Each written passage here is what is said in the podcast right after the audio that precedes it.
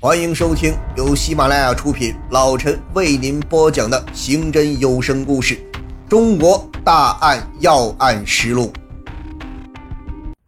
河南焦作，二零零三年十一月十三日凌晨十二点，焦作市的中心城区东方红广场传来两声沉闷的砰砰枪声。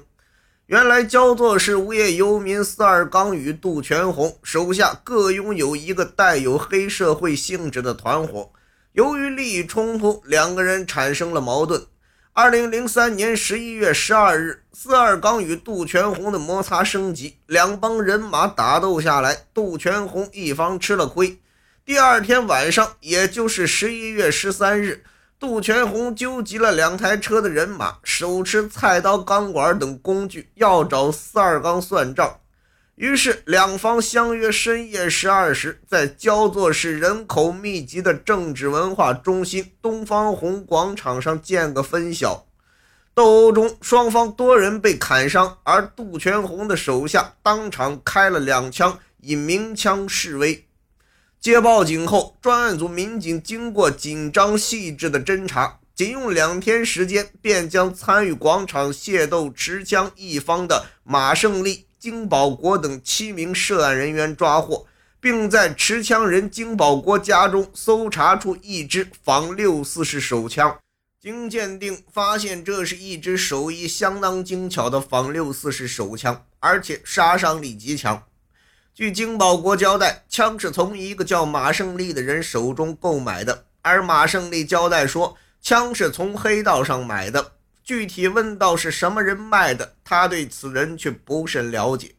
然后专案组经进一步深挖细查，获悉该枪系马胜利从该市下岗工罗志伟处购买，然后又转卖给了金保国。罗志伟曾化名陈向全。一九六四年一月二十日出生，初中毕业后就来到焦作市中州机械厂上班。一九八三年因伤害罪被焦作市解放区法院判处有期徒刑五年。一九八六年刑满释放。一九八九年又因窝赃罪被劳动教养两年。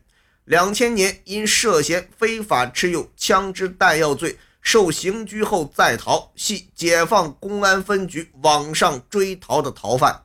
二零零三年十二月一日，刚一露面的罗志伟被撒网守候的民警当场抓获。罗志伟就抱着破罐子破摔的想法，拒不交代。二零零四年大年初一，也正是万家灯火、喜庆团圆的日子，侦查人员再次审讯罗志伟。你的父母相继离开了人世，你作为儿子不能尽忠尽孝，难道你不感到愧疚吗？民警的一席话，句句击中了罗志伟的要害。罗志伟向侦查人员要了一支烟，深深地吸了一口气，呆滞的目光里显出些潮湿和无助。在外跑了这些年，东躲西藏，真不是滋味。我图个啥？窝不窝囊？我挣了多少钱？更提不上父母之情、姐妹之情，这些账我不欠，我一点一点都要还的。罗志伟喃喃自语。侦查人员拿了一个包进了审讯室，将那布包慢慢打开，里面就是广场斗殴案中缴获的枪支。这个你还认识吗？你记不记得把它交给谁了？罗志伟的眼睛直了。完了。那一声灵魂深处的重重叹息，使他的心理防线彻底崩溃。经过十五天的较量，侦查人员终于突破了罗志伟最后的心理防线。但是谁也没想到，罗志伟的彻底交代，竟然引出了焦作市的一个惊天大案。据罗志伟交代，他在2003年十月从深湖处先后购买过三支仿六四式手枪贩卖。并且交代了申虎等人制造、贩卖枪支的犯罪事实。自两千年以来，犯罪嫌疑人申虎就伙同李海波等人开始在焦作私自加工枪支，同时加工了大量的枪管，然后集中转卖西宁，然后他们从西宁方面接手六四式手枪，然后再转卖给焦作市的多个下线。罗志伟是他一个比较重要的下线。罗志伟把申虎交代出来的同时，又提供了申虎还曾经一次向一个叫陈明的人贩卖了十支军用手枪。